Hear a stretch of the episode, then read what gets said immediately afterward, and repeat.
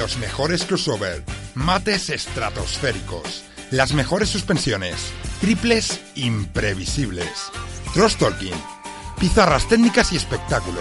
Mucho espectáculo en la mejor liga de básquet del mundo. Arranca Conexión Deportiva con Pedro Alonso y Adrián Fou. ¿Qué tal familia? ¿Cómo andamos? Bienvenidos al capítulo número 7 de Conexión Deportiva. Aquí estamos una semana más en nuestra cita con vosotros, con la mejor liga de básquet del planeta, en una semana marcada por uno de los nuestros, Marc Gasol. ¡Qué hombre, madre mía! Menuda semanita se ha cascado y los Memphis Grizzlies que los ha llevado a lo más alto en la conferencia oeste. Por supuesto, ha habido muchas más actuaciones. Chris Paul, James Harden, Russell Westbrook, los de siempre, vaya. Pero bueno, antes que eso hablaremos de noticias, noticias muy reseñables en esta última semana de competición. Y por supuesto, como cada semana, habrá tiempo para el debate, el de los MVPs, el de jugadores que pueden aspirar a este galardón que siempre trae mucha, mucha cola. Como no, hablamos de los nuestros, de los españoles, que como cada semana siempre nos dejan perlitas que analizar y que comentaremos ya en el último cuarto de Conexión Deportiva. Antes de nada, ya está aquí con nosotros, como cada semana, Pedro Alonso para comentar lo más reciente de la NBA, las noticias semanales de este primer cuarto. ¿Qué tal, Pedro? Muy buenas. Hola, ¿qué tal, Fo? Pues aquí ando entre la niebla de Ponferrada, apenas llego a ver el mic al que te hablo, así que ten cuidado que igual ves alguna si hay alguna interferencia va a ser eso. Sumergidos ya en pleno diciembre, esto ya no perdona, y menos en Ponferrada, madre mía. Buena tierra aquella. Ahora mismo casca, casca en buen frío, pero bueno, aquí andamos, ¿no? Luchando contra todas las adversidades, todo por conexión.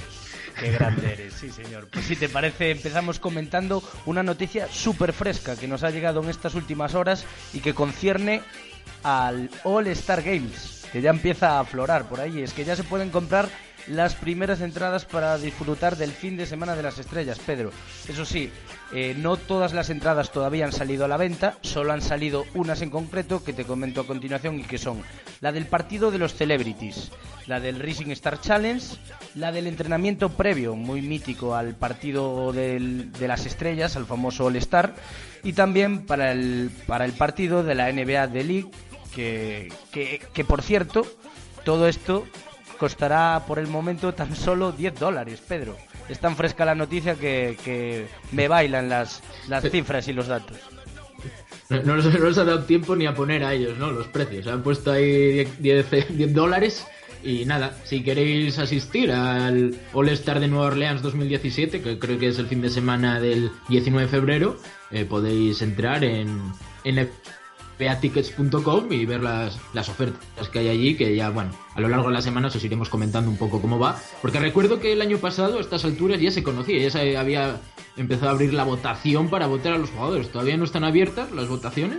El año pasado fue el fin de semana de San Valentín, del 14 de febrero. Este año es una semana más tarde Así que estará a punto de abrirse, ¿no? Eh, las votaciones para All Star, que iremos ya debatiendo semana tras semana, seguro. Sin duda, siempre trae cola y muchas noticias y mucho que hablar el fin de semana de las estrellas. Pero si te parece, hablando de estrellas, te quiero comentar que LeBron James ha sido el protagonista esta última madrugada en la gala de los premios Sport Illustrated que habíamos comentado en el programa anterior, pero que esta misma madrugada ha ido a recoger el propio LeBron James en persona. Por cierto, se le ha visto muy emocionado, muy feliz y es que LeBron James es el deportista del año para esta prestigiosa revista estadounidense.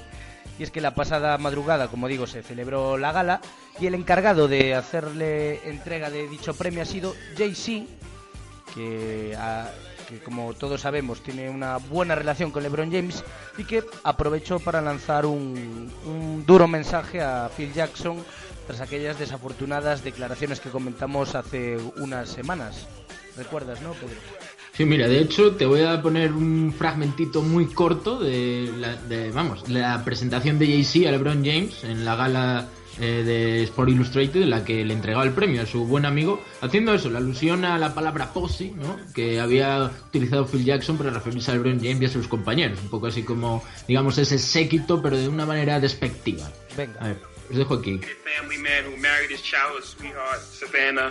Has three lovely children.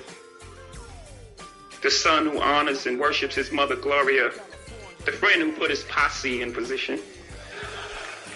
I know. We know where we come from. We do understand where we come from, and the only difference between us and someone who has their MBA from Wharton or Sloan or Berkeley or Stanford is up. Bueno, pues hay unas pequeñas declaraciones que aludían ¿no? a, a LeBron James, lo gran hombre que era, su familia, sus hijos, su madre Gloria. Y eso, hacía alusión a las palabras de Posey que había dicho Phil Jackson diciendo que él sabe de dónde vienen y bueno, que están muy orgullosos de, venir de donde vienen y no le falta razón, ¿no? A Jay-Z. Pues bueno, LeBron James, gran protagonista de la NBA, ¿no? Este año ganando la NBA, ahora mismo eh, ya es el primero en la historia en llegar a 27.000 puntos, 7.000 rebotes y 7.000 asistencias. Ya ha escalado un puesto más histórico en el nivel de anotación de la liga. Eh, creo que ya es el noveno, superando a Alvin Baylor. Ya está, creo que muy cerca del octavo. Veremos hasta dónde es capaz de llegar marcando una época, LeBron James, todas las semanas somos muy pesados con él, es uno de los protagonistas, pero la verdad es que es noticia semana tras semana por sus grandes logros, ¿no? Y todavía en este capítulo número 7 no se acaba aquí todo sobre LeBron James, pero lo dejamos para el segundo cuarto que también ha sido protagonista, como no. Eso sí, cambiamos de tercio porque te quiero hablar de una noticia extradeportiva, para mí la, la noticia extradeportiva de la semana sin lugar a dudas, y es que Jagermeister, la conocida marca de licores alemana, pues ha denunciado a Milwaukee Bucks por plagio, Pedro. Es que resulta que los alemanes consideran que el logo, que hay que decir que la verdad es muy parecido, el de los Bucks y el de Jagermeister, es claro. Pues han decidido interponer una demanda contra la franquicia norteamericana porque aseguran que tienen los derechos exclu exclusivos de la famosa cabecita de ciervo y que solo ellos lo pueden comercializar en Estados Unidos. Sin duda, una noticia muy peculiar y para todos aquellos que, que conocen Jagermeister, que se han bebido unos cuantos chupitos, conocerán perfectamente ese logo del que hablamos. Anda, que no hemos bebido tú y yo Jagger Bombs allí en Salamanca, ¿eh? Unos cuantos. Jolín, como, yo como me considero un gran, digamos, conocido de Jagermeister por mi dada afluencia a la bebida, digamos, eh, podría comentar que sí, eh, es que es clavado el logo, la verdad es muy parecido, es muy chulo. Eh, a mí me encanta la camiseta de Milwaukee Bucks, la negra, la alternativa de este año, también la, no sé, creo que con el logo esa negra, eh, me encanta esa camiseta de Milwaukee Bucks. Y, y vamos, también la imagen que tiene ahora mismo, a mí me encanta esa cabeza de ciervo, pero es que es cierto, es que es clavado. Es, es un poco. Ahí los de Milwaukee Bucks se la han jugado de tres. Yo no sé de quién fue la idea, pero seguro que iba bebido de Jaggermaster hasta las tracas y dijo: Mira, esta botella, ahí tenemos el logo. Sí, sí, desde luego, esa famosa cabeza de ciervo verde, de gran cornamenta, que es más o menos como se me pone a mí la cabeza cuando, cuando bebo unos cuantos de, de esos. La verdad, una... Y cuando no, Fog, y cuando no también pasa eso.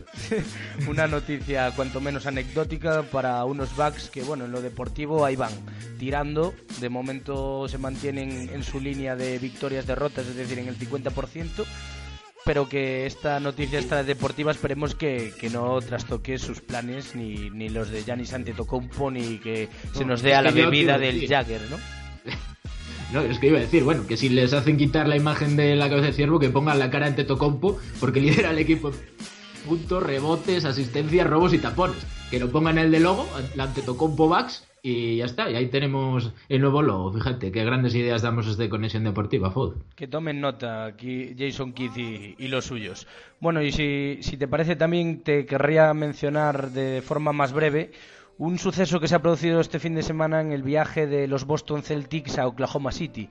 Y es que en el transcurso de, del vuelo se ha producido una amenaza de bomba eh, que la verdad pues ha puesto a toda la franquicia pues en un estado de pánico brutal y más cuando recordamos hace escasas semanas se ha producido un desgraciado accidente en el que también eh, jugadores de un equipo, en este caso de fútbol del Chapecoense, equipo brasileño, pues perdieron la vida. En este caso, gracias a Dios, no hubo que lamentar incidentes, todo quedó en un susto, pero bueno, quería destacarlo que, que ha sido la noticia negativa también del fin de semana.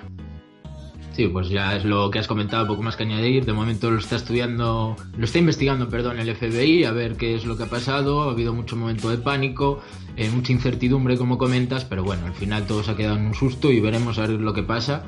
Lo, mejor noticia es que no pasó nada. Exactamente, exactamente. Y si te parece ya corriendo nos movemos a los rumores que semana tras semana se siguen palpando aquí en la NBA. Y te traigo uno muy gracioso, que esta semana se han, han dado pululando por ahí, y es que Paul George a Detroit Pistons, es la pregunta. Pues yo te digo que no. Y es que el propio Van Gandhi pues, ha negado ese, esa filtración que ha rulado por la prensa local de Detroit que debe ser que andan necesitados de rellenar hojitas y el propio Van Gandhi ha dicho ahí en tono jocoso que vamos a conseguir a Shaquille O'Neal y, y Hakim Olajuwon para que todo sea más falso todavía. Así que imagínate el, grado de, de, tontería, de rumor que, que situaba Paul George, actual jugador de Indiana Pacers y jugador franquicia de, de los Pacers en Detroit Pistons. Sí, lo mismo ahora también han salido eso, que hubo que si Kevin Durant iba, estuvo muy cerca de fichar por los Clippers, que si Ol Horford eh, por los Thunder para formar el Big Three con Durant y Westbrook si se hubiese quedado Kevin allí en, en Oklahoma. Bueno, es lo que comentas. Ahora todos sacan a reducir lo, lo, que se ha movido, ¿no? Durante el verano, lo que pudo haber sido y lo que no. Eh, pues aquí ha habido general managers que han hecho sus sus deberes, agentes que han hecho sus deberes y otros que no. Y ahora todo pasado sí, pues quedan en anécdotas y alguno pues lo que podía haber sido, pero al final es lo que es, amigo.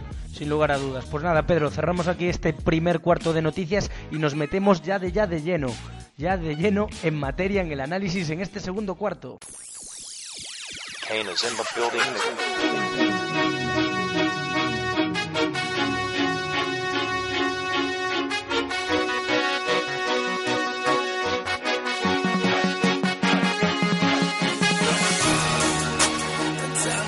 Abrimos ya este segundo cuarto aquí en Conexión Deportiva y nos metemos ya de lleno en el análisis más profundo de la última semana de competición.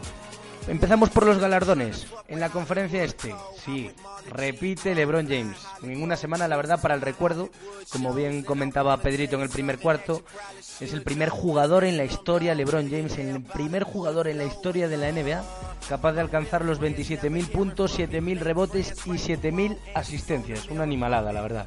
En una semana en la que ha estado promediando pues 32 puntos y medio por partido, 8 asistencias y casi 8 rebotes con casi un 60% de efectividad en tiros de campo. Madre mía. por supuesto, claro, el balance ha sido de 4 a 0, Pedro. Sí, además anotando muy, mucho y muy bien de tres, ¿eh? es llamativo porque ya sabemos que es un jugador que tiene cierta limitación en el tiro exterior, pero últimamente está lanzando muy bien. Eh, ha aumentado el nivel, ¿no? Había pasado hace una semana, diez días, una mini crisis los Cavs, perdiendo un par de partidos consecutivos, eh, han tenido problemas con la lesión de J.R. Smith y ha dado un paso al frente LeBron James jugando contra, digamos, los Knicks, los Raptors y los Hornets, ¿no? Que son, digamos, los equipos que más problemas están causando ahí por la conferencia este peleándole el posible primer puesto y ha dado el paso al frente de Lebron, ha dicho eh, la conferencia esta es mía, lo que comentamos la semana pasada y precisamente el récord que, hemos comentado de 27.000, 7.000, 7.000, el primero en la historia, lo consiguió frente a los Hornets con un partidazo indescriptible. 44 puntos, 9 rebotes, 10 asistencias y anotándolas de todos los colores, pases sin minar. De hecho, batía el récord eh, de asistencias con un pase picado a Tristan Thompson eh, sin mirar espectacular, dominando el partido, dominando la NBA, ya poco más adjetivos hay que darle al rey, al elegido, a LeBron James. 44 puntos en ese partido que comentas y récord de anotación personal para, para LeBron en esta temporada, que también se midió a los Heat, a su ex equipo, y al que vapulearon sin ningún problema. 114 a 84, dominio absoluto, la verdad, del actual campeón frente a una de las franquicias que para mí Pedro está siendo una gran decepción. En el este 8-17 el balance de victorias derrotas. Y es que el, bagaje de estos hits no sé hasta dónde va a llegar pero solo se salva Hassan Whiteside para mí hasta el momento. De momento en esta era post wave ha empezado las cosas bastante mal están en reconstrucción. Tienen jugadores interesantes jóvenes como Taylor Johnson pero bueno eh, muy decepcionante Miami Heat esta temporada después de haberlo visto no franquicia en lo más alto de la NBA durante varias temporadas. Bueno, y si te parece, viajamos a la conferencia este, más concretamente a Tennessee. Porque ni Clay Thompson ni James Harden, como muchos esperaban, han sido jugadores de la semana en la NBA en el oeste. Ha sido, sí, Marc Gasol, señores. La verdad es que el center de los Grizzlies está inmenso. Sin duda yo creo que está atravesando Pedro uno de los mejores momentos de su carrera, porque se ha echado a, los, a la espalda a los suyos, ha llevado a terminar la semana a los Grizzlies con un 4 a 0 y con unos promedios de 27 puntos, 10 rebotes, 5 asistencias y un tapón y medio por partido. Y todo esto sin Mike Conley, Pedro. Sí, desde luego, que es lo más llamativo. Está haciendo un auténtico milagro. Tenía rivales muy duros con Clay Thompson, James Harden, que esta semana han hecho numerazos, pero sin duda para mí el premio merecidísimo para Amargaso. Lo que ha hecho no tiene nombre. Ya, más allá de los números, que ya han sido muy buenos, eh, reboteando de la manera más increíble esta temporada, que no está haciendo grandes promedios de rebote, está jugando también un poco más lejos del aro, con, con esos lanzamientos de tres que tan asiduamente comentamos por aquí, ¿no? Y ha dominado absolutamente todos los aspectos del juego, en ambos lados de la cancha. Lo ha destacado su entrenador, David Fitzgerald, ¿no?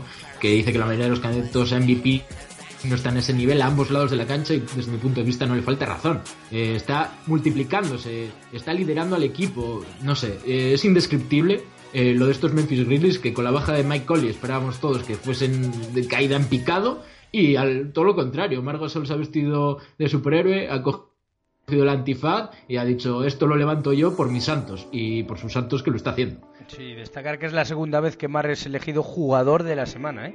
La otra vez había sido en enero de 2012. Y bueno, ¿de qué destacar de sus partidos? Pues sin lugar a dudas el Grizzlies Warriors, ¿no? El tremendo partido hmm. que se cascaron los Memphis frente a unos Warriors que es complicadísimo dejarlos en 89 puntos y los Grizzlies lo lograron. 110 a 89. Sin lugar a dudas el partido de la consagración de la semana ya, tanto para Mar como para, para su equipo. Y es que ganar a esa máquina engrasada de que son estos Warriors, pues es un meritazo enorme, enorme en una muy seria primera ah. parte, además, ¿eh? que se fueron hasta los 61 ah. puntos y dejaron a en 38 los Warriors, que se dice pronto. Sí, ya dejaron prácticamente sentenciado en la primera parte, además dando un baño colectivo. O sea, Margasol liderando, obviamente en ataque, en defensa, siendo el ancla angular del equipo, pero eh, han destacado muchos jugadores, ¿no? no ha hecho más grandes a, sus compañeros eso es muy destacable y más contra el, digamos, el equipo más talentoso de, la NBA probablemente de la historia, ¿no? Como son estos Warriors. Tremendo Margasol que también contra los Blazers ya eh, destacó más individualmente. Eh, se fue hasta los 36 puntos, que ha sido su mejor anotación de, la temporada. Gran Tonial también. y eso, como comentas, a los Warriors lo dejó en 89, a los Blazers, que es otro de los mejores equipos ofensivamente, lo dejaron en 86. Es decir, estos Grizzlies no pierden su sena identidad, que es la defensa, y por eso lo que destacaba su entrenador, que está increíble a ambos lados de la cancha. Sí, la verdad es que estos Grizzlies están demostrando que están capacitados hoy en día para enfrentarse a cualquiera. Y esta madrugada se miden a los Cleveland Cavaliers en un apasionante partido en Ohio en el Quicken Loans Arena, Cleveland Cavaliers, Memphis Grizzlies. Veremos a ver lo, que puede pasar. Otras grandes actuaciones de la semana, Pedro, ¿qué podemos destacar? Pues si te parece, para mí la actuación sin lugar a dudas, después de la de Margasol, es la que se ha cascado Chris Paul. 20 puntos, 20 asistencias, 0 pérdidas. Locura. Es, una auténtica sobrada. Es, vamos, yo en cuanto a base clásico, es el mejor que hay en la NBA, ¿no? Estilo el estilo de base de toda la vida, ¿no? Un playmaker organizador. Y eso es lo que es Chris Paul, que además siempre lirando la NBA en, robos de balón, muchas veces en asistencias, y es que 20-20 y cero pérdidas. O sea, tener un más 20 entre asistencias y pérdidas es una auténtica sobra. Es un hito histórico lo que consiguió Chris Paul y bueno, es que está a un gran nivel. Su equipo pues bueno, ha bajado estas últimas semanas, también Blake Griffin, de hecho eh, se les ha visto un poco más crispados, el otro día contra, contra los Blazers casi llegan a las manos varias veces, le una antideportiva a, este mismo Chris Paul, tuvo en sus más y sus menos Plumlee con de Andre Jordan justo al final del partido. Bueno, la verdad que dentro de toda esa maraña de sensaciones que están teniendo los Clippers, Chris Paul sigue destacando como uno de los bases más serios que, hemos visto en los últimos 15 años. Recordamos, 20 puntos, 20 asistencias, 0 pérdidas en la victoria de los Clippers, 133 a 105 frente a los Pelicans. La verdad es que un auténtico recital. Otras grandes actuaciones de la semana también, Russell Westbrook, que dejó en 7 triples dobles consecutivos su mejor marca personal de triples dobles, que se dice pronto, ¿eh, Pedro? Sí, igualó la marca de Jordan y de hecho, bueno, es que siete triples dobles seguidos. Al final, bueno, tenía que parar, ¿no? La racha en algún momento. No llegó a los nueve, creo que, no sé si era de Robertson o de Chamberlain que tenía el récord ahora mismo, eh, no lo recuerdo, de triples dobles seguidos, quiero decir. Y bueno, aún así lo, lo, perdió consiguiendo un partidazo y ganando el partido. Se quedó en seis asistencias, que es llamativo que haya conseguido, o sea, la rotura del récord por no llegar a asistencias, cuando es un base, ¿no? Y, y, haya conseguido con rebotes, que es que está reboteando a un nivel eh, sobrenatural. Westbrook, una auténtica bestia, perdió ese pequeño duelo con otro de los que uh, hay que destacar esta semana, ¿no? Que es James Harden, el enfrentamiento que tuvieron, ganó los Rockets a, a los Thunder y es que Harden continúa haciendo maravillas con los Rockets, ya lleva 17 dobles dobles y eso, anotando puntos y asistencias, algo a un nivel de puntos y asistencias que no se había visto tampoco nunca en la NBA. Está en 28 puntos con casi 12 asistencias, algo... Si llegase a las 12 asistencias, nadie que haya promediado 12 asistencias en la historia de la NBA ha llegado a ese nivel de puntuación y los Rockets siguen imparables, ¿no? 7 de 7 en diciembre. Sin lugar a dudas, fantásticos eh, Rockets, eh, fantásticas actuaciones de James Harden, que para mí está siendo una de las sorpresas, sin lugar a dudas, de la competición. Pero como ya comentamos, es que a nivel individual, semana tras semana, siempre estamos viendo cosas muy reseñables. Si te parece, también destacamos en otros partidos de la semana el Bulls Spurs, que en este caso sacó la mejor versión de los Bulls y se impusieron en el United Center 91-95-91 a los Spurs en el regreso de Pau al, United Center donde por cierto fue muy ovacionado. La verdad allí donde allí por donde pasa o por donde pisa Pau es un hombre querido, ¿eh? Sí, eh, se llevaron la derrota a domicilio, pero bueno, eh, la verdad es que sí. Eh, Pau Gasol es uno de esos jugadores que siempre que se han hecho querer, muy respetado, ya no solo por lo que hace dentro de la cancha, muy deportivo, muy compañero, ¿no? De sus compañeros, sino también eh, socialmente, ¿no? Que ya ganado muchos premios en la NBA por su, contribu por su contribución a la comunidad.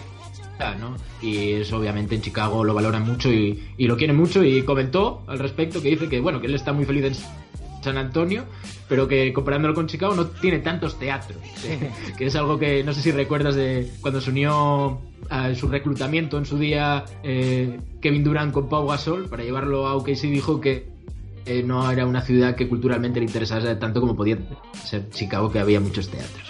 Sin lugar a dudas, Pau, un, fiel seguidor en temas culturales, siempre nos deja grandes perlitas en sus redes sociales. Bueno, y hablando también de nuestra particular sección, equipos al alza y a la baja, al alza esta semana, sin lugar a dudas, hay que hablar de los Knicks. Pedro, excelente semana la que está viviendo la franquicia de Nueva York, y parece que empieza a ver los primeros resultados, ¿no? De la era Hornacek, aunque bueno, yo creo que tampoco hay que echar las campanas al vuelo, ¿o sí? Bueno, yo creo que hay que echar las campanas al vuelo en cuanto a lo que hemos visto en los Knicks otros años. O sea, hacía tiempo que no veíamos unos Knicks así. Yo creo que son los mejores New York Knicks que vemos en mucho tiempo. Y es llamativo porque lo de los Knicks merece un capítulo aparte, ¿eh? casi a debate para llevarlo un día al, al tercer cuarto. Porque Derrick Rose, que ha vuelto ahora después de unos problemas físicos, hasta un nivel espectacular, ¿no? El otro día empezó creo con un 6 de 6 en tiros de campo Campos, fue a 25 puntos eh, contra los Lakers, ha jugado muy bien. Eh, Carmelo Anthony ya lleva también una buena racha, ha llegado a 23.000 puntos en su carrera en la NBA, eh, anotando canastas sobre la bocina, estando en un buen nivel. Por Zingis ya se nos acaban también los adjetivos con el letón. y bueno, la verdad es que está se está creando un proyecto muy interesante y, hay que hablar sobre la figura de Phil Jackson, ¿no? Que últimamente ha tenido pues controversia, ¿no? Ya Comentamos al principio lo de la palabra pussy con LeBron James, el recadito que le dejó Jay-Z. Eh, también con Melo parece que tiene problemas en la relación y Melo le ha pedido consejo a Kobe Bryant. Eh, Kobe Bryant ya ha dicho que la relación con Phil Jackson es muy difícil. Y hay que recordar que Phil Jackson ya llegó a la NBA un poco atado por los pelos, ¿no? Para ser general manager de estos Knicks porque tenían el dinero, era el equipo que más gastaba en sueldos, ¿no? Carmelo Anthony era el jugador que más cobraba, creo, la temporada pasada. Drafteó a, ¿te acuerdas? A Porzingis y la gente abucheaba, ¿no? La elección de Porzingis, ahora míralo, es una auténtica figura en la NBA y, es uno de los pilares de Nueva York, sin duda, el gran pilar de futuro. Eh, trajo a Derrick Rose este verano, a Noah, y está creando una especie de Frankenstein, ¿no? Un equipo muy raro que dices, jolín, mucha pasta en jugadores que ya están decadencia, digamos. Su primer objetivo era Mike Conley, pero renovó millonariamente por, por Memphis Grizzlies, ahora lesionado, por cierto. Y mira, de momento le está saliendo bien la jugada, veremos cómo le sale, pero en cuanto a su trabajo yo creo que lo está haciendo bastante bien y acaba de hacer unos Knicks que al menos eh, van a estar en playoffs sí o sí y están disfrutando, ¿no? Con Hornacek eh, en el proyecto deportivo, digamos, ahí en la pizarra, que yo creo que también ha hecho un buen trabajo en Phoenix Suns en su momento. Sí, sin lugar a dudas y por puntualizar un poquito eso que comentaba sobre Phil Jackson en, en diversos vídeos también se le ha visto muy implicado en el aspecto pues que él más ha dominado en, los últimos años, bueno, durante casi toda su carrera, que ha sido el de entrenador y se le ha visto en muchos entrenamientos que, he podido ver vídeos, a él incluso ahí face to face con algunos jugadores de la plantilla, pues trabajando también algunos aspectos más tácticos, o sea que es un poquito, haciendo un poquito de todo Phil Jackson en estos Knicks, que yo creo que a largo plazo algo seguramente productivo puede, puede sacar Phil Jackson.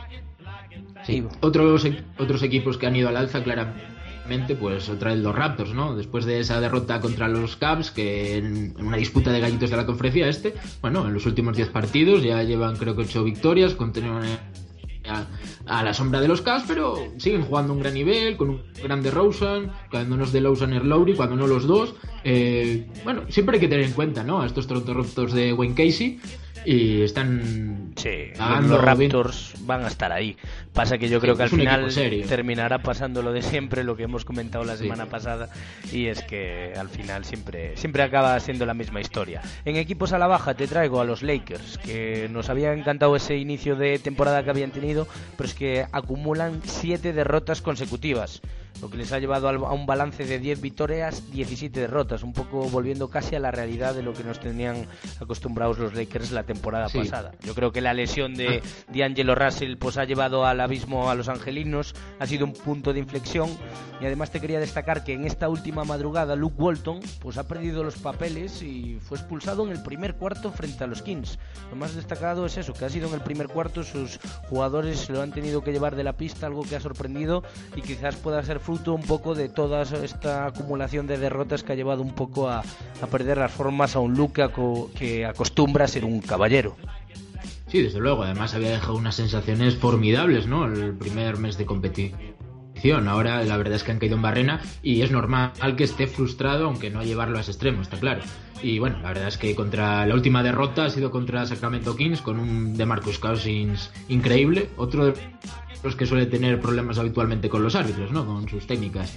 Y sí, de Marcus Cousins está increíble, los Lakers han quedado en barrena, a pesar de que tienen al probablemente al mejor sexto hombre de la temporada, a Luke Williams, que saliendo desde el banquillo está promediando casi 20 puntos. Y eso es quizá la gran noticia de los Lakers durante esta eh, racha de derrotas, es el único que sale a salvar a su equipo, ¿no? A Luke Williams. Sí, no, eh, sin lugar a dudas, eh, los Lakers siguen siendo un proyecto, bajo mi punto de vista, muy apetecible y muy interesante.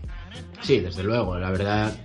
No tienen tan lejos lo de entrar en playoffs porque también hay equipos que se han desinflado, ¿no? Como los Blazers, que McCollum y, y Lillard siguen a lo suyo, pero por ejemplo el otro día perdieron contra, contra Indiana Pacers con 37 puntazos de Paul George, que ha sido su mejor actuación lo que va de temporada, y la verdad es que son un desastre en defensa y ya no son tan efectivos en ataque, ¿no? Los Blazers también perdieron contra los Grizzlies, que lo comentábamos antes, entonces no están muy lejos de playoffs. El que sí que está en playoffs, y por méritos propios, y lleva 8 victorias y 2 derrotas en los últimos 10 partidos, eh, es Utah Jazz que tiene actualmente la mejor defensa de la NBA, concede tan solo 95,5 puntos por partidos, el que menos de, toda la competición. Y yo creo que es una plantilla joven que ha ido creciendo y madurando año tras año. Y este año ya sí o sí tiene que estar en playoffs. De momento, 15 victorias, 10 derrotas. Y bueno, lo que comentábamos antes, ¿no? Los Rockets en equipos al alza hay que comentarlo más que nada porque llevan 7 eh, victorias en, de siete posibles en este mes, en diciembre. O sea, están imparables con James Harden. Fantástico, eh, están cuartos en la conferencia oeste, la verdad. Sin duda darán guerra, igual que, que mm. Utah Jazz. Pues nada, hasta aquí nuestro segundo cuarto de análisis. No te vayas, Pedrito, que viene ya Luigi y empezamos un interesante debate sobre los MVPs.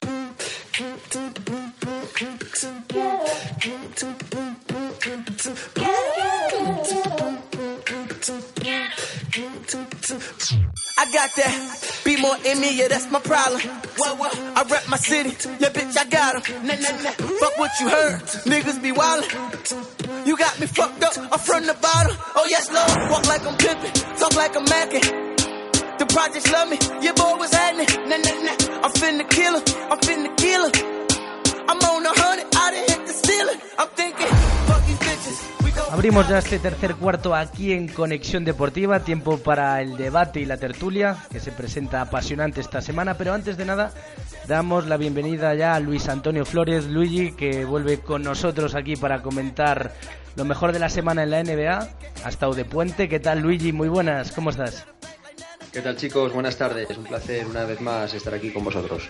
Bueno, antes de nada venimos hablando durante todo el programa de Margasol, sin lugar a dudas, el hombre de la semana en la NBA. Sé que eres un gran seguidor de, del mediano de los Gasol y me gustaría que, nos hicieras ahí una valoración de, lo que has visto de Mark en, este, en estas últimas semanas, estos últimos días. ¿Qué, sensaciones te está transmitiendo? Pues, hombre, las sensaciones no pueden ser otras que, que buenas, ¿no? Bueno, más, me- mejor, mejor que buenas. La verdad que mm, es, el, es el ancla de Memphis. eh, parecía, ya, el- ya el año pasado, antes de la lesión, estaba a un nivel espectacular y este año que le están respetando, digamos, eh, le está respetando el físico, pues bueno, eh, se está destapando como, como un jugadorazo, bueno, más todavía. Y, y bueno, y un año, y un año más veterano, eh, que eso en la NBA, pues, pues es muy importante. Y bueno, yo creo que la guinda del pastel ha sido, bueno, pues la victoria que han tenido sobre Golden State, dejándoles en 89 puntos, que eso, bueno, eh, refuerza aún más eh, su actuación. Y bueno, pues eh, que ha sido premiado con el ga- galardón de mejor jugador de la semana, ¿no? Así es, así hemos comentado en el segundo cuarto y nada, precisamente me viene al pelo esta reflexión que hace sobre Marc Gasol porque esta semana su entrenador decía que para él ahora mismo era el candidato número uno a MVP del año. La verdad es que es una, unas declaraciones pues cuanto menos suculentas de debate y precisamente sobre esto os quería preguntar y es que en la NBA siempre estamos con el eterno debate de quién se merece el MVP. Eh, por lo general, la patronal siempre opta por lo mismo, ¿no? El MVP suele llevárselo uno de los jugadores que están esas franquicias que acaban al final peleando por el anillo o están dentro del récord de, mejor récord del año, tanto en el este como en el oeste. Y el debate que os propongo esta semana es hablar sobre otros jugadores de talla mundial que militan en franquicias mucho más discretas y que parece que, que ahí van a andar a la hora de, de poder optar a, este, a, este, a esta distinción. Es el caso de Russell Westbrook, James Harden, el propio Margasol, Anthony Davis. Y bueno, si os parece chicos, hacedme una reflexión sobre esto, Pedro. ¿Qué, qué te parece a ti? ¿Crees que estos jugadores pueden estar ahí en la pelea final por el MVP? Hombre, yo creo que sí, que ahora mismo en estas alturas que íbamos de temporada todos ellos están en la pelea por el MVP. Yo creo que es una de las peleas de momento más igualadas. Pero hay que tener en cuenta un factor que puede ser determinante, que este año ha cambiado. Ha cambiado lo del, lo del MVP, va a haber una gala y se va a entregar cuando termine la temporada, después de conocer al, cambio, al campeón de la NBA y eso pues puede cambiar el criterio, es decir, todos estos años conocíamos el MVP pues cuando se celebraba la primera ronda de playoffs, como mucho la segunda, ¿no? En cada conferencia. Y ahora pues ha cambiado un poco el concepto en la NBA y claro, hay que ver el peso que pueden tener eh, las actuaciones de playoffs de cara al MVP. Y eso podría jugar en contra de pues de los jugadores que has hablado, ¿no? De equipos un poco más, digamos, de nivel medio, medio alto, que podrían estar en playoffs, pero que no les damos muchas opciones, como pueden ser los Rockets de James Harden, eh, los Thunders de Russell Westbrook, eh, lo- los Pelicans de, Anthony Davis, que igual ni están, los Grizzlies de Marc Gasol, eh, los, yo qué sé, los Kings, por ejemplo, de Marcos Cousins, que es otro que, que está haciendo un temporadón, ¿no? Entonces, eso podría jugar en contra de esos jugadores y muy a favor, por ejemplo, de LeBron James, que estamos semana tras semana hablando de él. Ya es un poco hasta repetitivo y cansino. La semana pasada hablamos de que la conferencia este era un aburrimiento, era la conferencia de LeBron James. Y, la verdad es que sigue haciendo números históricos, está a un gran nivel. Y claro, si llega a las finales casi seguro, pues es un gran candidato muy probable a MVP, ¿no? De la temporada. Y lo mismo podría pasar si acaban teniendo una temporada de récord, pues tanto Stephen Curry o Kevin Durant, ¿no? Entonces, de momento, a estas alturas de temporada, todos están en la pelea. Pero hay que ver cómo se define el criterio y cómo se tiene en cuenta lo de los playoffs, porque todavía queda mucho y va a ser muy difícil, ¿no?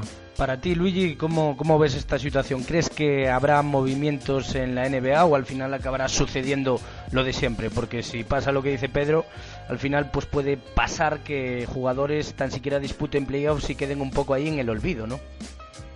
Yo personalmente eh, me gustaba más el sistema que hubo hasta ahora, eh, premiar al mejor jugador de la temporada regular.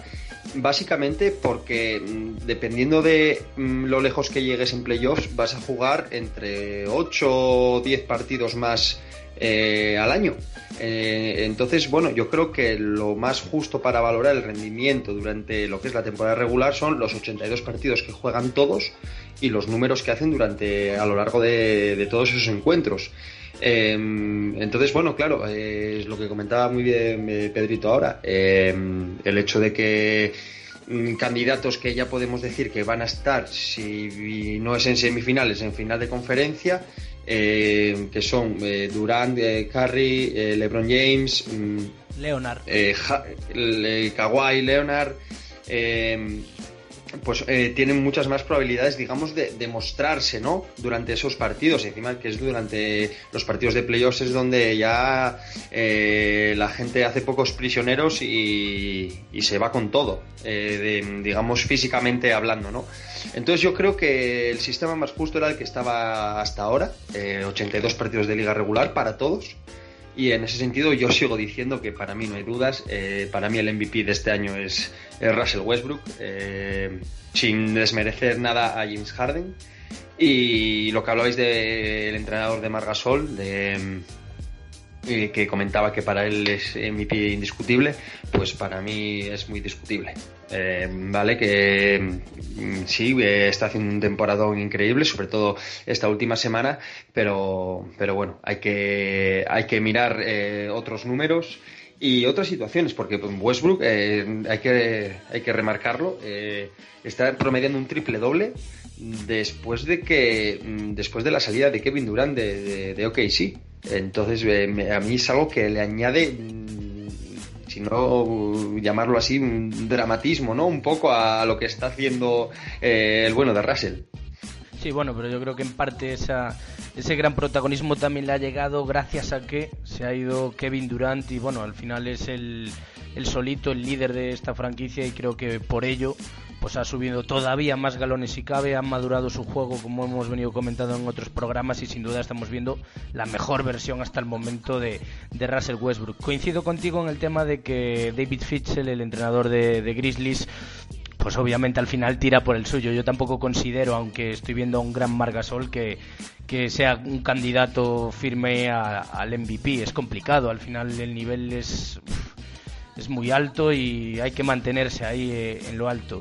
Y nada, eh, siguiendo un poco con el debate que, comentamos, yo creo que al final va a pasar lo de siempre. O sea, aunque Westbrook haga, digo, termine casi promediando un triple doble, que veremos a ver si es capaz, va a ser complicado, o Harden, que ha mejorado en, ese apartado de asistencias, se mantengan ahí, yo creo que al final este año entre LeBron, Curry, eh, Durant o el propio Leonard, creo que entre ellos va a estar el, el, el MVP de, la temporada y tampoco me gusta, coincido contigo en eso también Luigi, como han optado este año por modificarlo, me gustaba que hubiera un MVP de, de la regular y otro de, de, las finales sin lugar a dudas. Y para ti Pedro, me gustaría preguntarte entonces quién es a día de hoy tu particular MVP y, y por qué. Es que hay muchos frentes abiertos, la verdad es que es una pregunta muy complicada ahora mismo, porque sin duda los favoritos al final siempre se lo acaban dando, pues eso, uno de los mejores equipos, ¿no? De récord de temporada regular. Es raro que no esté o en el mejor equipo de la conferencia oeste o el mejor equipo de la conferencia este. Y lo hemos visto durante los últimos años. Luego vas a los números y dices, en cuanto a números, está claro Westbrook, ¿no? Promediando un triple doble, siendo el máximo, el máximo anotador de la liga y teniendo un triple doble en cuanto a números Westbrook. Pero luego yo quiero ir un poco más allá. Y hoy sí que pongo a Margasol como un firme candidato MVP a estas alturas de temporada, que no me acabo de creer que lo acabe siendo al final de temporada. Y me explico. Porque es que ahora mismo lo que está haciendo Margasol es un auténtico milagro. Lo de estos Grizzlies es, pero vamos, un, un auténtico milagro. Es casi inexplicable, ¿no? Como un equipo con la baja de Mike Conley con digamos, los jugadores que tiene, que Sí. es una plantilla buena, pero ¿qué, qué aspiraciones le dábamos? Estar entre los ocho primeros, pero sin más, ¿no? Sí. Tampoco era una plantilla que con Coley, pues sí, podría luchar, ¿no? Por, por el cuarto puesto, por ejemplo, pero sin Coley casi le damos como que podía estar sufriendo muy mucho para meterse en playoffs. Y están ganando, están ganando con un Margasol que, como ha dicho su entrenador, marca la diferencia, no solo anotando con liderazgo, sino también en defensa. Y es algo muy a destacar, porque vemos en Westbrook, eh, que es un jugador con físico, que también es capaz de robar muchos balones, pero no es un defensor. James Harden, bueno, ya sabemos cómo defiende James Harden, ¿no? Y quizá a ambos lados de la cancha es un poco como Kawhi Leonard, ¿no? De esos líderes un poco más silenciosos, más serios, que igual no tienen tantos números, como el liderazgo y, digamos, influencia en el juego pueden tener. Pero yo, sin, sin dudas, quizá también por, por la sorpresa que me está dando, la madurez de su juego, eh, quizá le daría el MVP a James Harden, ¿eh? Porque creo que lo de los Rockets también es otra cosa que es inexplicable, también están ganando a la altura de los Clippers, además luchando por el tercer puesto en la conferencia oeste ahora mismo, es el líder en asistencias, James Harden reconvertido a base, anotando como nunca, también esa madurez en su juego y me está encantando, la verdad, con ese estilo que me recuerda un poco también a, al- a los As, ¿no? De- del propio Anthony eh, ya hace 10 años con Steve Nash y, creo que se está, se está saliendo. Aunque, ojo, también creo que LeBron James, cómo domina la liga LeBron James, es que es muy complicado, Fod, ¿eh? dar un MVP, y más a estas alturas porque aún hay que pasar muchos, muchos trances de la temporada, muchas digamos, muchas montañas rusas como los Bulls, ¿no? Equipos que van a más, que van a menos, cómo se van posicionando a lo largo de la temporada y claro, y las actuaciones de los jugadores y hay que tener en cuenta las lesiones. Así que yo sí que meto a Margasol en la lucha por el MVP ahora mismo y yo quizá Hombre, claro, ahora mismo yo creo se lo que daría- todos lo metemos también, pero me Sí. refiero, yo hablo ya un poco más a, es- a la larga. Es que es complicado. a la larga a la larga al final se lo si man- yo creo que si Westbrook estadísticamente se mantiene el triple doble y los Thunder se pueden meter en playoffs eh, lo va a ganar Westbrook Veremos, veremos. A ver, yo otro que considero ahí que puede estar también en esa terna de, pelea es Kevin Durant, porque al final Warriors van a estar ahí. Es el fichaje de, de la temporada, eh, sus números están siendo buenos y al final Kevin Durant esto es la NBA y es un jugador que vende. Después de dos años consecutivos, Curry creo que este año no va a ser para él y Durant podría estar ahí. No sé qué opinas tú, Luigi. Hombre, a ver, hay que reconocer que los números de Kevin eh, son espectaculares. O sea, vamos a ver, promedia 20, casi 26 puntos, 8 rebotes y medio y casi 5 asistencias. Eh, es, un- es una bestialidad. Pero vamos a ver, volvemos al tema de, los Warriors, ¿no?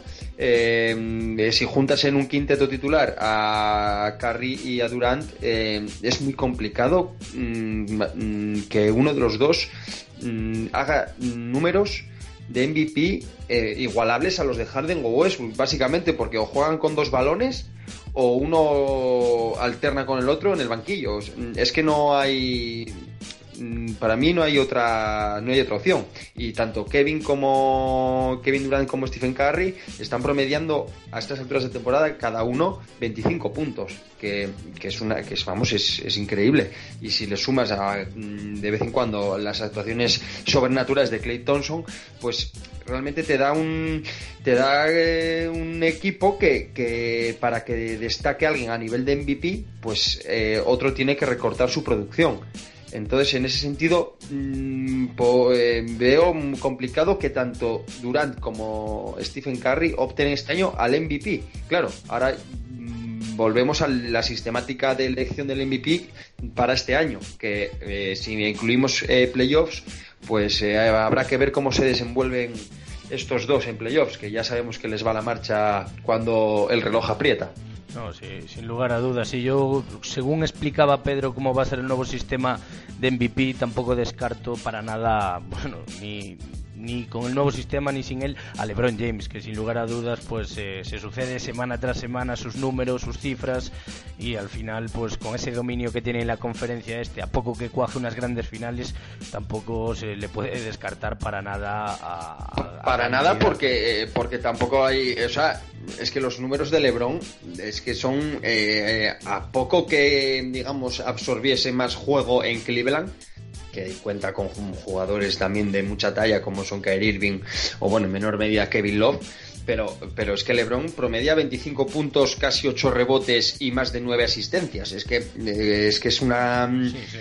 Y, la, y, la, incidencia que tiene en el juego de su equipo, que eh, puede jugar en las, cinco, en las cinco posiciones tranquilamente. O sea, mm, y aparte, eh, todo lo que transmite a nivel de dirección y de. Y bueno, nada. Em, el, rey, es que es así, no hay. Y mira que yo no soy muy fan de LeBron James porque bueno, porque siempre dije que basaba su juego, bueno, pues en el poderío físico, que es innegable, pero, pero bueno, pero al ver estos números de asistencias que, está teniendo, pues hay que reconocer que es un jugador total. Hombre, yo, yo lo que quiero decir es que, a ver, eh, lo de LeBron James es también muy aplicable, ¿no? Lo que has comentado antes de los Warriors, de sí, en cuanto a números, pues es, es más difícil que tenga esos números tan increíbles como puede tener Westbrook, Anthony Davis, Cousins, Harden, ¿no? Que están, digamos, un equipo ellos solos de estrellas y juegan prácticamente para ellos. Pero lo que tiene LeBron James, pues también tiene a Kyrie Irving y a Kevin Love, que Kevin Love, ojo, eh, que está en 20-10, que tampoco está haciendo eh, las temporadas anteriores. Este año, sobre todo los primeros cuartos, es mucho más protagonista. Y lo que tiene LeBron James eh, es que sigue dominando la liga a su pleno antojo, ¿no? Además, estas últimas semanas ha ido más. Y hay que ver también, muy significativo, muy indicativo, ¿no? Los premios que vamos comentando cada semana. Que es que al final en la conferencia oeste y en la este vemos que suelen estar LeBron James y Westbrook en cada dos semanas están una, ¿no? Ya han sido jugadores del mes. Y yo creo que ahora mismo son los máximos candidatos a MVP, ambos. Uno eh, por el dominio de la liga que tiene LeBron James y el otro Westbrook estadísticamente, ¿no? Numéricamente. Entonces yo, yo es lo que digo, la opción que tiene Westbrook es que si mantiene estas burradas de estadísticas, es, es muy llamativo no ver los números, las estadísticas, sobre todo si el equipo gana, porque ha venido en una racha en el equipo gana. Y eso es, eso es mucho más importante para mí que las estadísticas en sí. Y luego, pues es que lo de LeBron es un dominio absoluto. Yo creo que son los dos máximos candidatos ahora. Ahora, yo también personalmente me quedo con la temporada que está teniendo Harden. Que a mí me está, me está, la verdad, llamando mucho la atención y lo vuelvo a ver al nivel de hace dos años cuando le disputaba el MVP a Stephen Curry. Y ha mejorado en defensa, ¿eh? en comparación con otros años, comentabas antes, es cierto que en defensa nunca ha maravillado ni, ni, sí, ni, ni lo ha logrado todavía, pero ha mejorado bastante respecto a, otras temporadas. Y hay una cosa que sí que juega en contra, por ejemplo, de Westbrook y Harden, ¿no? Que son dos jugadores que pierden muchísimos balones. Son los dos jugadores que más balones pierden en la NBA, casi seis balones por partido. Ya Harden el año pasado batió el récord de la historia de más pérdidas de balón en una temporada y este año Westbrook va camino de conseguirlo, ¿no? Porque eso también no se habla mucho, ¿no? estamos siempre destacando las cosas buenas de los buenos, pero también hay que nombrar las malas, ¿no? Están perdiendo muchísimos balones, fruto también del protagonismo que tienen sus equipos que están encomendados a, su disfraz de superhéroes. Veremos, veremos a ver lo, que sucede en los meses venideros, pero yo a día de hoy me gustaría que fuera Russell Westbrook, sin lugar a dudas. Creo que puede mm. mantener todavía aún su, su, su promedio, porque sus condiciones son una sobrada. Entonces, Folk, como resumen, así rápido. ¿Quién creéis y, a quién se lo daríais vosotros? Pero ahora mismo, a esta altura de temporada, no luego, ahora mismo. ¿Quién creéis que, se lo daría la gente? Pero también, ¿cuál sería el vuestro? Pues ahora mismo la gente creo que se lo daría a LeBron James y para mí ahora mismo sería Russell Westbrook. ¿Tú, Luigi? Yo coincido plenamente contigo, Fouth, eh, por el impacto que está teniendo, bueno, o que sigue teniendo en la liga. Eh, ahora mismo la NBA se lo daría a LeBron James, pero mm, después de mes y medio de competición, no lo olvidemos, mes y medio, eh, con más de 20 partidos jugados, promediar un triple doble, yo sigo diciendo que es de otra época, de otra NBA.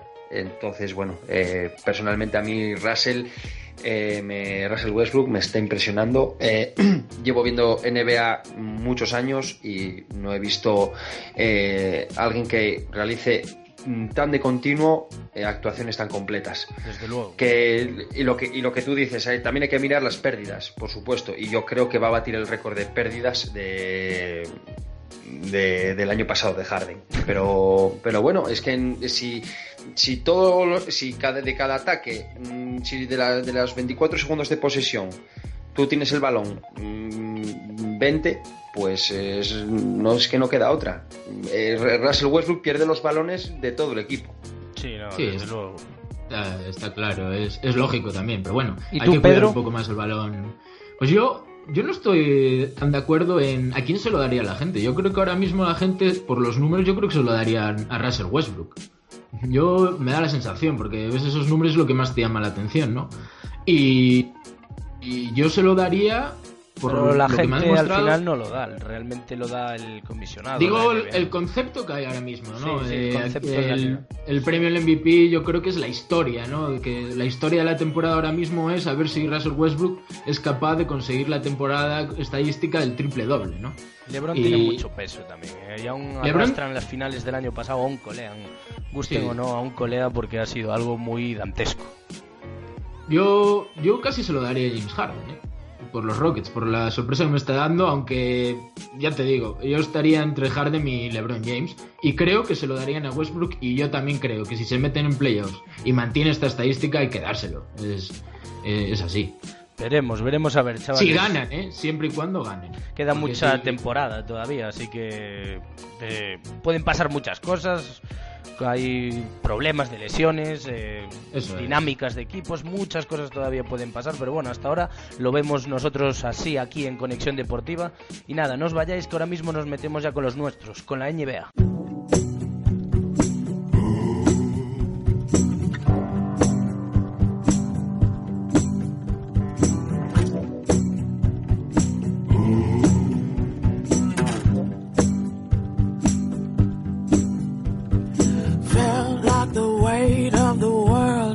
Was on my shoulders. Pressure to break or retreat. Pues abrimos ya este último cuarto aquí en Conexión Deportiva y como bien comentábamos es tiempo de hablar de los nuestros, de los españoles que semana tras semana siempre dejan algún hecho noticiable y esta semana pues así como curiosidad chavales lo primero que os quería comentar es el, el pedazo documento audiovisual que he podido y supongo que habéis visto que es el de Pau Gasol y Tim Duncan entrenando juntos en, en una cancha de, de baloncesto. Qué lujazo, ¿no? Sí, un Juan tu Juan, ¿no? Un saludo al especial Juan por aquí. Sí, un Juan tu Juan entre Tim Duncan y Pau Gasol que se llevó empate, ¿no? Eh, bueno, eh, eh, le van a retirar la... Sí, sí, hombre, no, no quiso abusar el bueno de Tim. Entonces deduci- deducimos que está para jugar todavía, ¿no? O está para jugar o Gasol para retirarse, ojo, ¿eh? Hay que ver los, los dos lados de la moneda. No, hombre, yo creo que está para jugar perfectamente Tim Duncan. Bueno, y nada, comentando este hecho que me ha hecho mucha gracia y la verdad quería, quería comentarlo aquí con vosotros. Pues nada, chavales, me gustaría que repasáramos cosillas que os han llamado la atención de esta última semana de los nuestros en la NBA. Yo así a grandes rasgos querría comentar, por supuesto, Juancho Hernán Gómez, con sus 14 puntos ha logrado su mejor actuación hasta el momento en Denver Nuggets. Sin duda una gran noticia porque era uno de los nuestros que más le estaba costando junto a Alex Abrines, pues primero lograr minutos y luego pues hacer un poquito de ruido en la, en la pista. Más anotó cuatro triples en, casi seguidos, ¿no? Metió 18, eh, 14 puntos, perdón, en 18 minutos, victoria de su equipo y eso, pues sí, es un golpe de moral para, para este jugador, que es cierto que en las últimas semanas había perdido un poco de protagonismo, sobre todo con el auge de, de Wilson Chandler. Y bien, la verdad es que Y bien. reboteando, reboteando muy bien. Sí, eh, es que es un jugador que es muy moderno, ¿no? Que te puede jugar por dentro, te puede jugar por fuera, de tres, casi de cuatro también en, en small ball. Y es un jugador muy interesante que tiene muy buenas condiciones realmente para jugar en la NBA. Yo lo veo que va evolucionando con su tiro, con confianza, en un equipo que está hecho, ¿no? Digamos, para ello. Y bien, gran, gran semana, ¿no? De Juan Hernán Gómez con su partido estrella, con 14 puntos. Bueno, Luigi, ¿tú qué me traes de esta semanita que, que te ha llamado la atención de, de la NBA de los nuestros? Pues me sigue llamando la atención para mal eh, el mal inicio de Nikola Mirotic. Eh, después de su gran año de, de rookie, eh, me está costando mm, creerme lo que, bueno, los, los promedios que está teniendo este año. Eh, y los porcentajes mm, realmente mm, pobres que está teniendo un 30 y, no llega no llega al 40% en tiros de campo no llega al 30% en triples eh, no llega al 75% en tiros libres eh, cada vez no, no, sé, con menos peso, bueno, no, no menos peso, porque bueno, minutos sigue promediando 22 minutos por partido, eh, pero, pero bueno, ya vemos que, que, no ha conseguido pasar de los 10 puntos en sus últimos tres partidos, eh, reboteando, bueno, pues 5 eh, rebotitos, 6, y bueno, eh, la verdad que, que, me cuesta me cuesta mm, entender que el año pasado se adaptase tan bien y este año mmm, le estoy contando eh, entrar tanto en la, en la, dinámica de los Bulls, que realmente van un poco, su dinámica y la del equipo van un poco de la mano, ¿no? Cuando Mirotic juega bien, los Bulls ganan, y cuando no juega bien, los Bulls o no ganan o lo pasan mal para ganar. Entonces, bueno, yo mmm, de los nuestros eh, esta semana destacaría negativamente a, a Nico Minotis, no, no esta semana, sino que no termina de, digamos, de, de sí, llevamos... y, y, de, y, de, calibrar la muñeca. Claro, llevamos ya mes y, y, pico y ya empieza a ser hora de sacar pues este tipo de conclusiones cuando vemos que, que no arranca. Coincido plenamente, plenamente contigo en esta situación, la verdad. Sí, y un caso parecido es el de Ricky Rubio, ¿no? Este que sí que parte de titular, sigue jugando de titular y es un base titular con los peores porcentajes que pueden existir también, eh, muy, muy pobres, que no llega a 7 puntos ni, ni a 7 asistencias. Ya ves. Estadísticamente muy pobre. Sí que es cierto que Ricky el tipo de juego no es para lucir estadísticamente más allá de las asistencias, ¿no? Pero aún así no, no está aportando nada. Su equipo va de mal en peor. Ha dicho Thibodeau que está muy preocupado con este proyecto, que las cosas no, no funcionan. Y, y, de hecho el propio Ricky ha declarado que están jugando sin corazón ni deseo. Cada además en una franquicia tan joven eh, que se acostumbre a perder partidos. Porque empiezas una dinámica muy negativa de la que es muy complicada salir, ¿no? Y ya empieza a no ser un problema de talento, sino un problema psicológico. Y Tibodón no está dando con la tecla y Ricky Rubio es uno de los grandes perjudicados, ¿no? En, eh, porque debería ser uno de los líderes en cuanto a veteranía de la plantilla, del equipo. Teniendo solo 26 años, es un jugador que ya tiene experiencia, ya no solo en NBA, ¿no? Empezó jovencísimo aquí en España y, y, vemos que no está rindiendo a un nivel digno en la NBA para lo que se esperaba de Ricky Rubio, que cada año... Estamos hablando de, de un jugador que ha empezado a jugar profesionalmente con menos de 15 años. Vamos Eso a ver, eh, eh, realmente Ricky es un veterano, no, veteranazo con 26 años. Y, y lo que no es de recibo es, eh, si no me falla, esta es su quinta temporada, puede ser en la NBA. Ahora mismo... Mmm, eh, no, lo tengo, no lo tengo claro. Eh, lo que no puede ser es que eh, después de, de, este bagaje en la NBA, los defensores ya no es que cada vez le floten menos, es que cada vez le flotan más.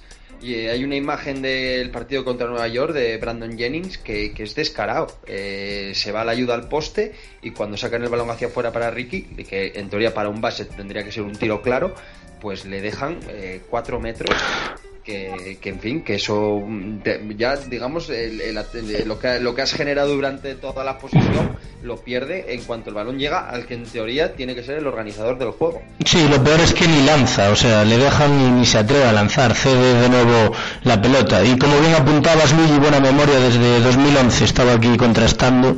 En 2011 aterrizó Ricky en Minnesota, la verdad una carrera muy muy de altibajos, lesiones y demás, pero bueno, esta temporada ya, ya parece que no hay disculpa, ¿no? Y referente a tipo que comentaba Pedro, él también, pues eso, demuestra preocupado así, eh, por lo que he podido leer, asegura que, que no se va a ir, que va a seguir insistiendo y que hay que tener paciencia para ver si el proyecto lo consigue encauzar. Yo aún así esperaba algo más de, de este tipo aparte otro tema, lo que hablaba antes, antes Pedro, de bueno, en una franquicia sumamente joven, recordar que bueno, que el, quinteto titular llega a lo, una edad media de 23 años, eso es vamos, eh, es algo mm, increíble.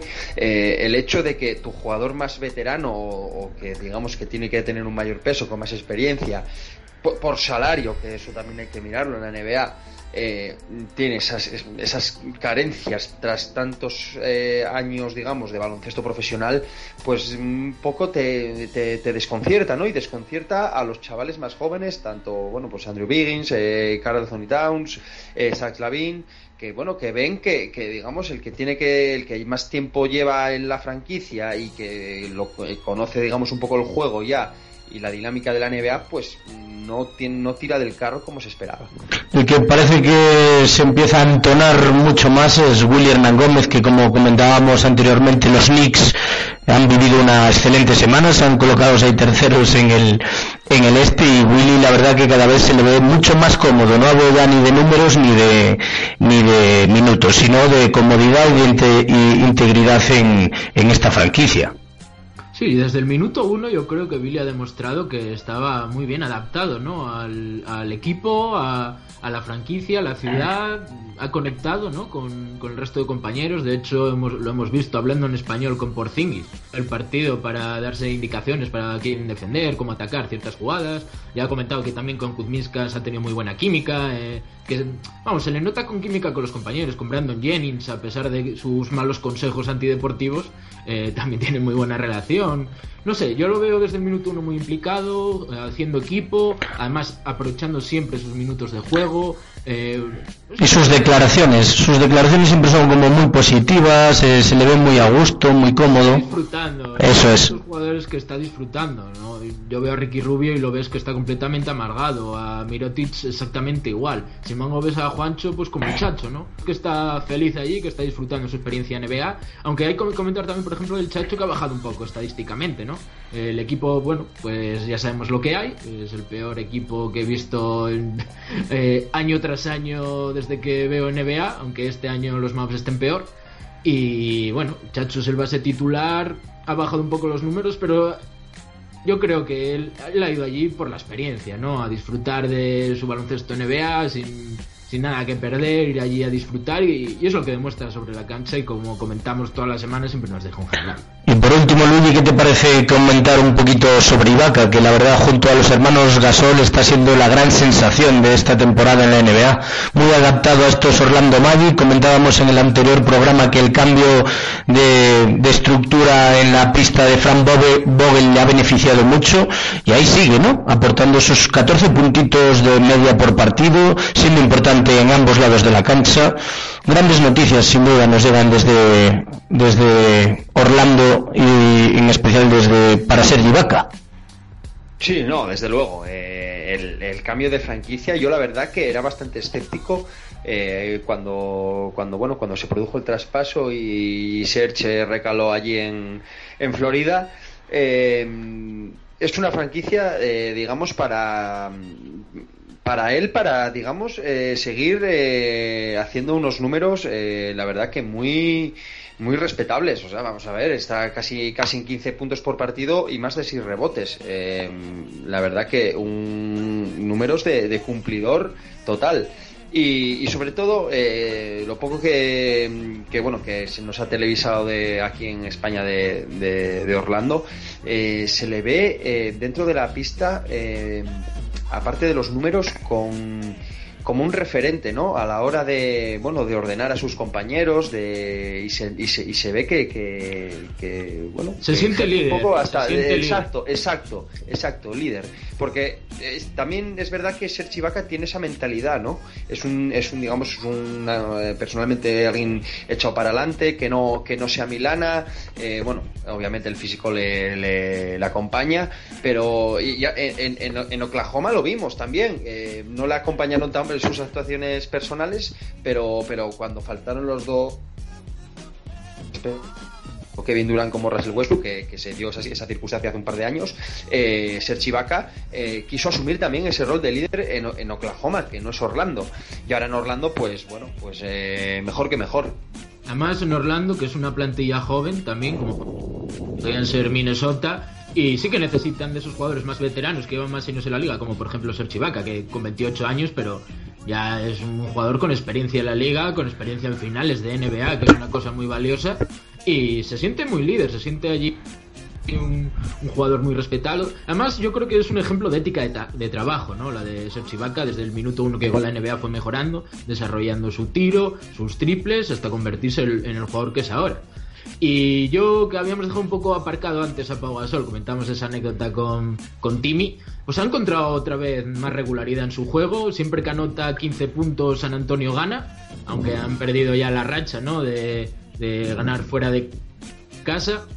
Y bueno, yo lo veo muy cómodo y quiero destacar una cosa, que también eh, hemos hablado mucho de Mar Gasol, de su lanzamiento de tres, sus grandes porcentajes, pero es que Pau Gasol está ahora mismo promediando en un 46,7% en triples en la NBA.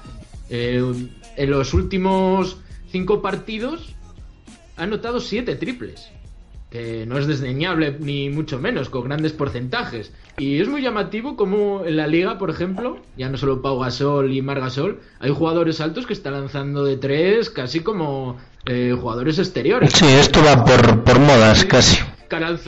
Eh. Es algo, es algo inaudito. Lo de este año es algo inaudito. Lo de los centers tirando de fuera. El otro día Miles Turner, el de Indiana, se hizo un 4 de 7 en triples. Además con un triple, eh, con un step back eh, saliendo de saliendo a la zona de 3 y lanzando, con apretándole el crono.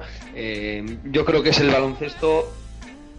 Ya, el Ya, hombre. ya hemos pasado, hemos pasado, porque los centers sí que tenían buena muñeca tal, vale. Pero es que son jugadores que ya llevan el news en la liga, que sí que podían demostrar puntualmente que de tres an- podían anotar, pero ahora ya es un recurso recurrente, ¿no? Es un recurso más. Es, no sé, es muy llamativo que sí, estamos en la NBA en la era del triple.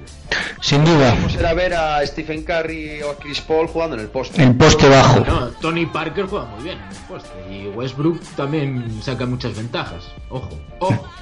Bueno, estaremos muy pendientes a ver de, lo- con lo que nos pueden sorprender estos estos pedazos de jugadores, pero sin lugar a dudas todos coincidimos en que está siendo un sensacional inicio de año en la NBA, a nivel individual y al colectivo, vamos.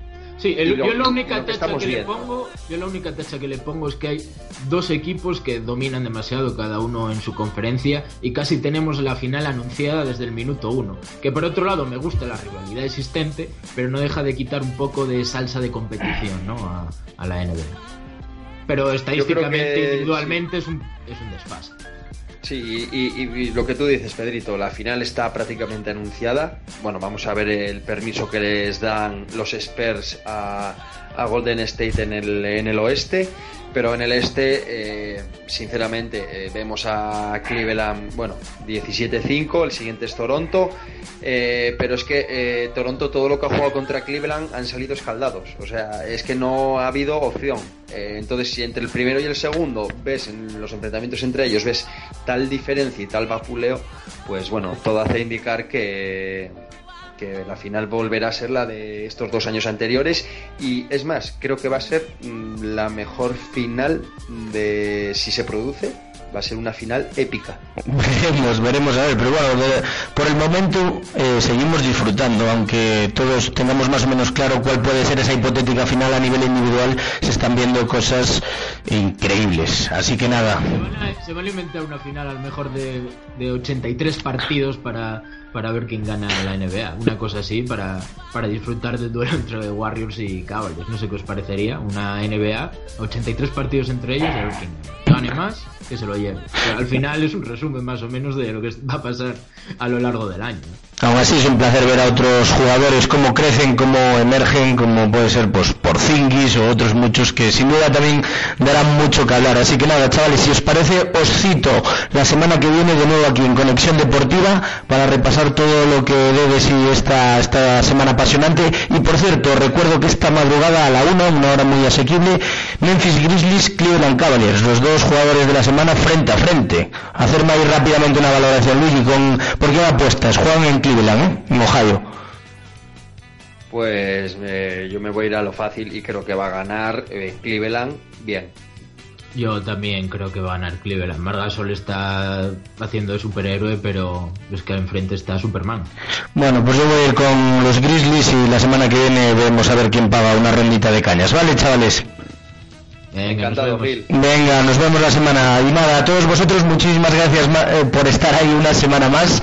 Y nada, recordaros que podéis seguirnos en nuestro Twitter arroba cd barra baja NBA y en la página de Facebook Conexión Deportiva. Venga, pasaros por allí y escucharnos, hombre. Muchísimas gracias por el apoyo y un abrazo.